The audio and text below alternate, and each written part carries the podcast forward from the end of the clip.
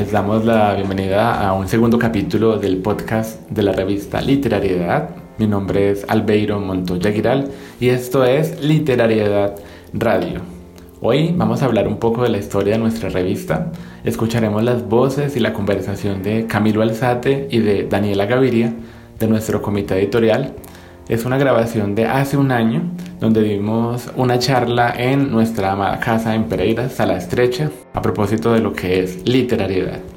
Perdonarán entonces que haya algunos datos desactualizados, pero la grabación, como les decíamos, es de hace un año. Escuchemos a continuación hablar a Camilo y a Daniel a propósito de la historia de literariedad que siempre es la misma.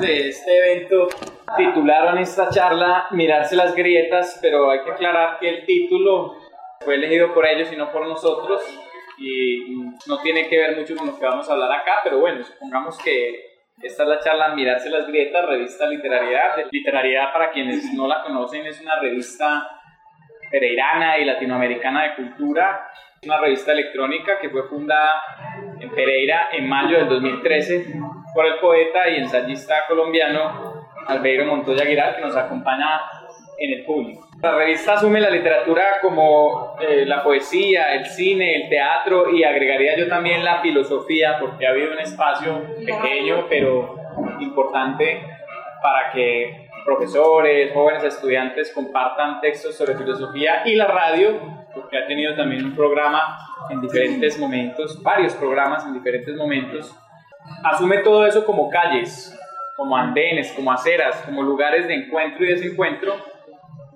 Y está inspirada en esa idea que suscita un poema de Jaime Sabines que a lo mejor algunos de ustedes, algunas, perdón, algunas de ustedes conocen, que dice, yo no soy un poeta, soy un peatón. En ese sentido, la obsesión que llevó a Robert Walser a morir en la nieve caminando, ¿cierto? Buscamos difundir la crítica, la ficción, la poesía, la filosofía, la radio, y el pensamiento en torno a todos estos temas sin ninguna razón más que la de existir, como todas las cosas, por un impulso ciego y desbocado. Entonces, bienvenidas pues a esta charla. Eh, yo quiero empezar hablando un poco de la historia de la revista. Albeiro era un muchacho eh, de Santa Rosa que trabajaba 12 horas en una fábrica de ponchos y por la noche iba y estudiaba literatura en la Universidad Tecnológica. Y en sus ratos libres cometía poemas. Después empezó a trabajar en una librería, por allá en la calle Quinta, cuarta, con, 21. Y desde esa época venía como una obsesión por, por la escritura, por la palabra escrita. Entonces él empezó primero, antes de la revista, con un blog personal, que me acuerdo que empezamos a leerlo en esa época cuando éramos jóvenes y, e inconscientes estudiantes universitarios y el blog se llamaba Apuntes de Peatón. Todavía no era literariedad, pero eran los apuntes de un hombre que se dedicaba a caminar por la vida y por la literatura con una mirada muy particular. En el 2013, ya fuera de la universidad, pues él convierte ese, ese blog con esa plataforma de, de WordPress que le ofrecía un dominio en una página, en una revista literaria que es literariedad.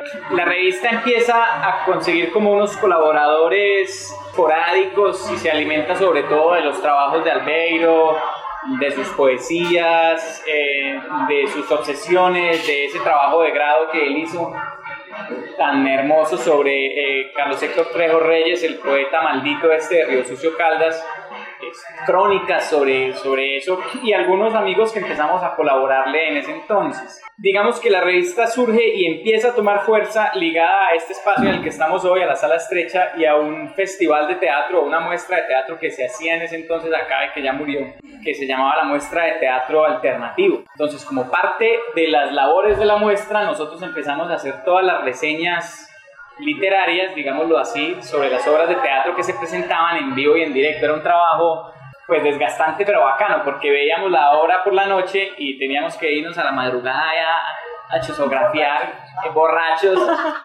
Una noche lo hacía él, otra noche lo hacía yo y hacíamos como una especie de reseña crítica de la obra que servía para difundir pues, el trabajo de la sala, de las obras que estaban acá, que se publicaba y que rotaba en Facebook eso era, digámoslo así, un frenesí, pues por usar una palabra ahí clichésuda y maluca y fea, pero bueno, usémosla, un frenesí. que era sentarnos a escribir, a, a, buscar la foto, ¿cierto? A copiar los diálogos de los actores, a buscar alguna referencia, alguna fuente, algún teórico, algún literato con el que pudiéramos relacionar y armar una reseña que fuera más que una cosa técnica o súper especializada, que fuera un texto eh, legible, como una especie de pequeño cuentico. Pero nosotros vivíamos muy resentidos con los organizadores de la muestra, que son los mismos que nos, trajeron hoy acá. Los porque, Exacto, nuestros anfitriones. Eso, anfitriones. Que, que fueron los mismos que nos metieron acá hoy porque estábamos convencidos de que ellos nunca leían esas reseñas. Ellos nos decían, no, no, no, tienen que escribir eso, hagan, no sé qué, y nunca las leían. En algún momento, para, para comprobar la teoría de que si las leían o no las leían, eh, las reseñas que escribía Albeiro, empecé a firmarlas yo, y las que yo escribía, empezó a, firmar, a firmarlas Albeiro. Y el estilo era muy distinto. Albeiro es un tipo conciliador, tranquilo, eh, ama al universo y a todas sus criaturas, y yo soy un tipo venenoso, eh, maluco, ¿cierto? Eh, atarbán, tosco, entonces salían, salían unas peroratas así groseras, sucias, ponzoñosas, firmadas por Albeiro Montoya, y salían unos textos conciliadores y, y supremamente ecuánimos firmados por Camilo Alzate, y efectivamente ellos no los leían porque nunca se dieron cuenta de que había ahí un intercambio, un intercambio de autores. Y no se van a dar cuenta porque tampoco vinieron a la charla. ¿Un secreto está algo? A no ser que ustedes les cuenten. Esos fueron los inicios. La revista empezó año tras año, empezó a tomar mucha fuerza y sobre todo muchos lectores, muchos suscriptores. Y algo que nos parecía muy curioso es que empezó a ganar más lectores fuera de Pereira y fuera de Colombia que en Colombia mismo. Empezó a leer la gente en Argentina, en España, en Venezuela, ¿cierto? Y empezamos a tener lectores y gente que empezó a mandar cosas y que quería colaborar de muchos lugares de habla hispana. En ese sentido, la revista dejó de ser una revista local, dejó de ser un proyecto de Albeiro y se convirtió en una revista eh, a ver si lo digo bien, hispanoamericana de cultura, ¿cierto? Tuvo eh, etapas, tuvo eh, diferentes directores, en algún tiempo la dirigió una chica de Argentina, en otro tiempo un comité editorial donde había una venezolana, una española, eh, estábamos nosotros. Y ahora en los tiempos recientes pues hemos tratado de darle ese carácter local que no queremos perder, que queremos que siga siendo una revista pereirana hecha en el eje cafetero pero eh, latinoamericana, con colaboradores de muchas partes. Dentro de los colaboradores ha habido gente como Pablo Montoya, premiado con el Rómulo Gallegos, como Samantha Schweblin, que es una cuentista argentina muy famosa, muy reputada, y que generosamente han acogido el proyecto, lo han abrazado, han enviado sus textos. Eso pues como para hacer un resumen de la trayectoria de literariedad, de cómo nació, de qué somos y ahora quiero pues que mi compañera Daniela, eh, que es la que se encarga de otras cuestiones ahí, pues nos haga una...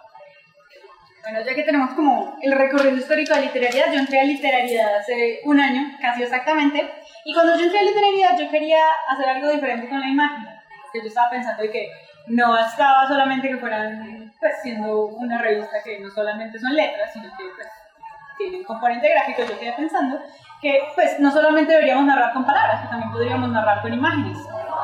Que la imagen no solamente era como lo que poníamos para rellenar la entrada o lo que sea, sino que podíamos ir un poquito más allá con eso. Entonces empezamos como a construir un concepto gráfico detrás de cada imagen detrás de cada edición en particular. Entonces, la primera edición que empecemos a armar se llamaba Desastres Naturales. Entonces, era sobre...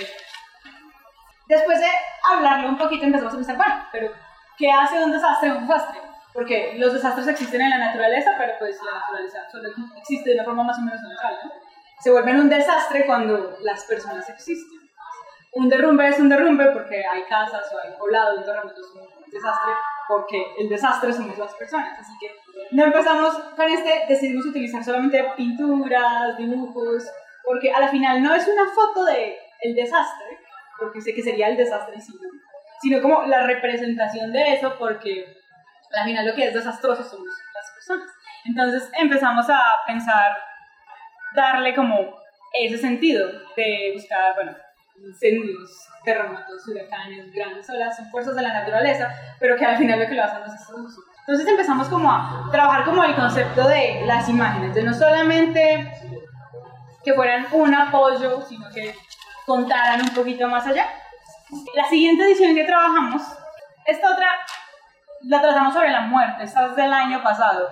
Y nosotros estábamos pensando en que, cómo representar la muerte, siempre pensamos en, no sé, calaveras, eh, cementerios y muchas cruces, ¿no? La muerte ah, tiene una concepción muy cristiana en estos lados, ¿no? Bueno, en el mundo. Uno piensa muerte y uno piensa en cementerios y en cruces, ¿no? Y nosotros estábamos pensando de que pues, podríamos darle un poquito también la vuelta a eso, que la muerte no es puramente tan religiosa o empezamos a mostrar otro tipo de representaciones. Buscamos pirámides, tumbas prehispánicas, eh, y no solamente cementerios como a lo que estamos acostumbrados, o solamente calaveras, es como un poquito obvio el aspecto de que está muerto. Y bueno, estas son fotos propias de literaria, están como entre Colombia y México. ¿Quién las hizo? estas, las, estas son fotografías principalmente de la región de Oaxaca, y las tomó Sara Gaviria, que también hace parte de nuestro editorial. Como buscar como el aspecto desolador para no ser como, ay, esta edición, esta edición es una a la que le tengo un poquito de cariño porque eh, eh, es pues la edición de diciembre del año pasado y está tratada sobre la familia. Diciembre es un mes muy familiar, ¿no? Queríamos ver como las fracturas que habían entre las familias y pensamos en utilizar collage. Eh, para esta edición nos, apoyó, nos apoyaron los collages de Mariana Pulido y de Sebastián Cabello. Pensamos en collage porque a la final las, eso es lo que son las familias, pedazos recortados de personas que a fuerza de costumbre, necesidad, biología, tienen que encajarse para funcionar juntas de alguna forma, pero al final no encajan y hay roces y hay... Es como un collage. Entonces, eh, estábamos, queríamos representar como ese quiebre, esa tensión, y bueno, la edición trataba también sobre eso, de en un mes que es como tan familiar y tiene esas presiones, verlo desde el otro lado, las cosas son más complicadas, hay quiebres y hay fracturas, bueno, todos estos collages nos ayudan acá. Bueno, eh, bueno, para esta edición, esta edición nos estamos acercando un poquito más al presente. Em, esta edición también fueron intervenciones propias de literalidad y con esto buscábamos hablar de la tierra, de lo que germina, porque estamos como en a principio de año donde las cosas brotan de la tierra. Entonces, eh, hicimos unas intervenciones, hicimos unas intervenciones a partir de lo que brota de la tierra, entonces ah, pensamos en árboles, en, en, insectos, en animales muy que brotan de la tierra. y también siempre me ha gustado de que las ediciones que tengamos sean como un poquito, tengan un look como muy clásico, entonces siempre buscaba como imágenes un poco viejas, que se pudieran intervenir de cierta forma y que pudieran como modificarse sin tener que preocuparse por derechos de autor de la tierra, todo lo que brota de la tierra, todo lo que se arrastra, todo lo que surge de la tierra y que al final no vuelve de la tierra. Lo viejo. bueno, ya esta es como de las últimas. Ay, esta es una de mis ediciones favoritas porque es sobre el cielo, es de los celestes, de las últimas también, y es de mis favoritas porque yo quería jugar un poco con la nostalgia de, de mirar al cielo, de Así que pensé en una cosa muy particular que está como muy enraizado como en la infancia y en el pasado de todas las personas, bueno, al menos de la mayoría de nosotros colombianos, y son las láminas, las láminas de los álbumes. Así que recolecté y recolectamos un montón de imágenes del espacio, porque ¿qué es el cielo sino ver el firmamento? Y, bueno, entonces, bueno, eh, me gustaba también ese, ese look como viejo, como clásico, y que, y que sí, que inspira nostalgia. Y bueno, esta edición yo le tengo mucho cariño. Además que, pues, eh, hicimos todo el trabajo de recuperar las imágenes, de editarlas, de volverlas. Ay, es... Eso es de la, del, del, álbum también. Sí, todos estos son del álbum. Este es como del de el 96, pero este es del 83. Esta imagen me gusta mucho me gustó mucho primero porque fue muy difícil de encontrar y segundo porque esta imagen eh, se llama alunizaje, este cromo. Y cuando esta, esta cromo se hizo, el hombre no había llegado a la luna. ah, el de la selva. Ah, y el de la selva me gustó un montón porque utilizamos imágenes de la exploración botánica. De, entonces, eh, para esta utilizamos cromos también viejos de todas las ilustraciones originales de la exposición, de la exposición botánica.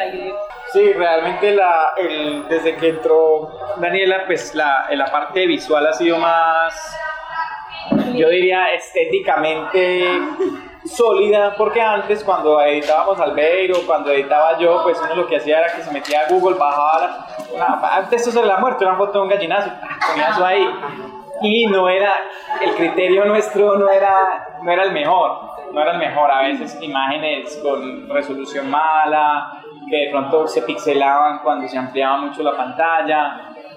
Y a la final eso también era como más solidez a editorial que hacemos porque pues también me gusta que el hecho de que muchas de las imágenes las producimos, entonces son absolutamente propias y están como encajadas acá. Entonces, eso me hace mucha ilusión. Exacto. Nosotros tuvimos una época en que publicábamos cada ocho días y eso se vuelve un desgaste tremendo conseguir textos. Entonces hay que buscar, sea como sea, hay que levantarse textos, textos, textos, textos. Entonces esa promiscuidad hace que a veces el contenido decaiga, ¿sí?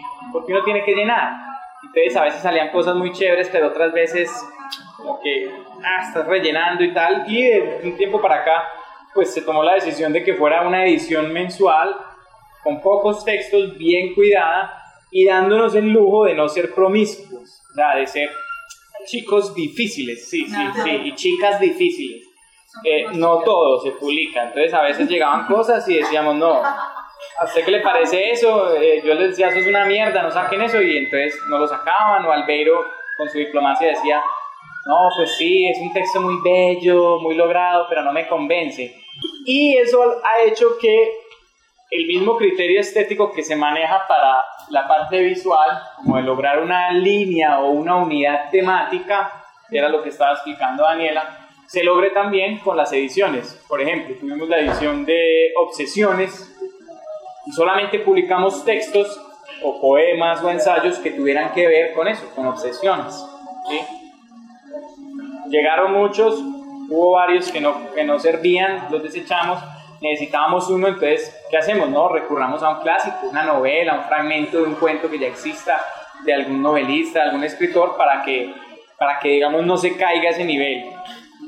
Y bueno, acá me, me, ponen a mí con ese, con ese texto porque la edición, la antepenúltima edición, si no me equivoco, fue sobre ¿La edición el café. aniversario? Sí, la edición aniversario, que, que, era la que celebraba pues nuestros seis años, seis, sí, seis años eh, quería hacer una edición local, una edición que honrara la ciudad donde habíamos nacido, la ciudad donde se había fraguado este proyecto y donde al fin y al cabo pues había tenido sus dolientes, que era Pereira y el eje cafetero, entonces quisimos hacer una edición sobre el café. Y pues qué mejor nombre que ponerle la traviesa, ¿no? Que es esa cosecha cafetera que atraviesa el año y que no es la más importante, pero que era un nombre como, sí, sugestivo, ¿no? Traviesa. Para esa edición se, se contaron con unas fotos, ¿no la mostraste? Ah, no, no, no, no, no, Una, una curaduría de fotos de, de, fotografías de cafetales que hizo un pelado eh, que se llamaba Camilo Ortúa. Camilo Ortúa. Camilo Ortúa, un pelado de Bogotá que hizo unos, unos cafetales muy bonitos pues, por allá en Chinchiná y en como unos paisajes y tal. Y a mí me pidieron que hiciera un texto sobre la historia del algo que tuviera que ver con el café. Y yo dije, pues yo lo único que puedo contar es la historia de mi abuelo que fue cafetero, ¿cierto? Y que se quebró con esa maricada. Entonces yo pues el romanticismo de que el café y, y, y, no sé qué, que no, eso es una mierda. Esos viejos aguantaban hambre con eso y sembraban y, y siguen aguantando hambre. Entonces yo escribí una historia pues muy íntima, muy personal sobre la historia de mi abuelo, que es también una historia muy pereirana, porque él era miembro de una de esas familias eh, de prohombres pereiranos, pues que, que, les hacen estatua y los ponen con un hacha y, que son los fundadores, eh, la raza, la gesta y no sé qué, todo ese cuento pues de la, de la colonización antioqueña. Entonces yo escribí esa historia que es una historia muy íntima de mis recuerdos con él cuando yo lo acompañaba a la finca y él era alcohólico y vivía en un mundo de alucinaciones, todo el tiempo estaba como embebido en sus fantasías. Y la realidad, la realidad esta dura de todos los días de pagar las deudas, de mercar, de gestionar la vida normal, para él era una cuestión ajena, ¿no? Entonces él vivía pensando como en proyectos ficticios, como en recetas mágicas para que el café funcionara, para que la finca le produjera y nunca le produjo. Al final pues terminó perdiéndola por deudas y metió en una espiral de degradación muy fuerte. Entonces yo escribí ese texto que se llama La Elda. Ustedes sabrán si han nacido en esta región y han ido a una finca cafetera que la Elda es, esa, eh, eh, eh, es ese sitio allá donde se seca el café y que tiene como un cuarto debajo que es donde se guardan los abonos, las herramientas, café seco, y que es como una especie de bodeguita, unas fincas y tiene un techo corredizo que se quita y se pone para que el café se seque, ¿cierto?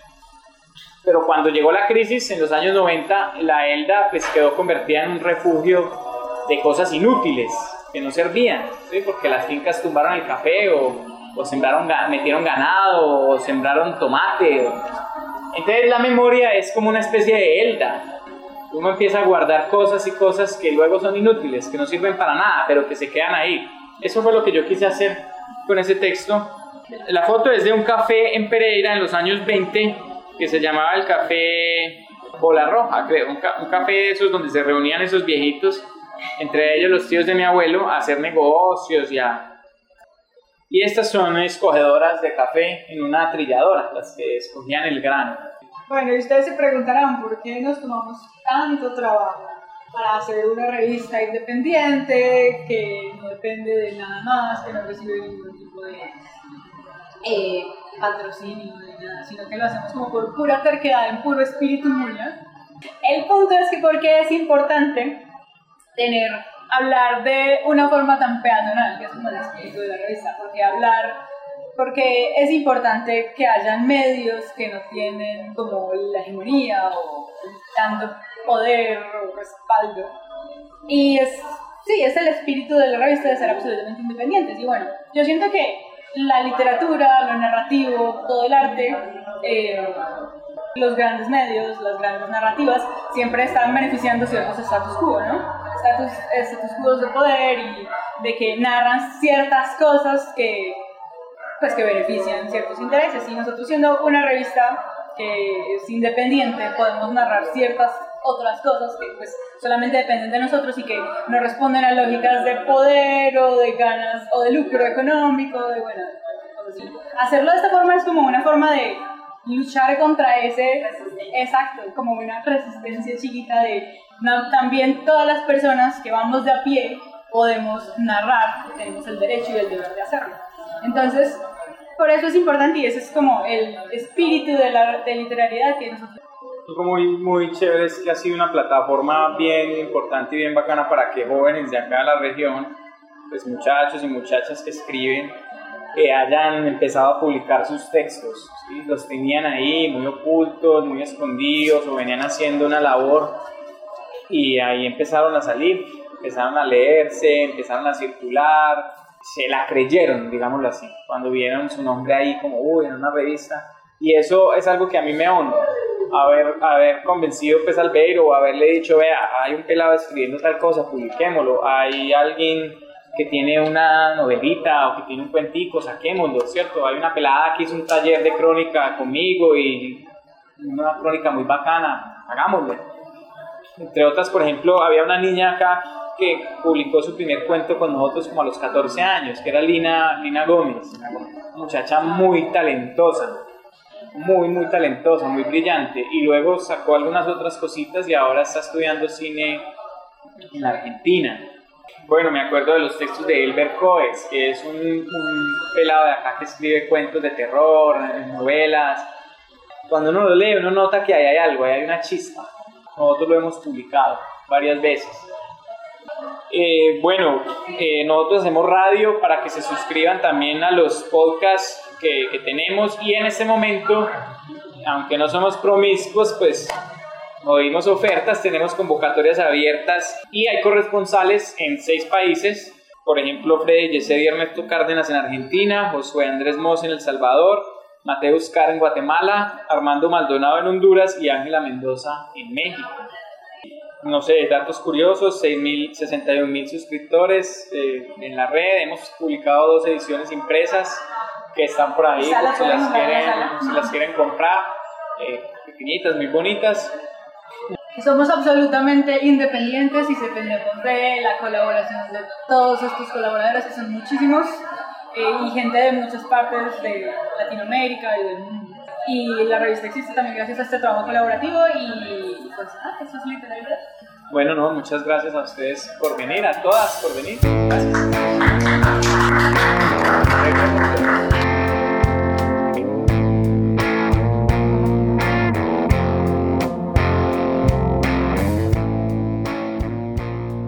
Estuvimos escuchando el día de hoy a Camilo Alzate y a Daniela Gaviria de nuestro comité editorial hablando de la historia de literariedad.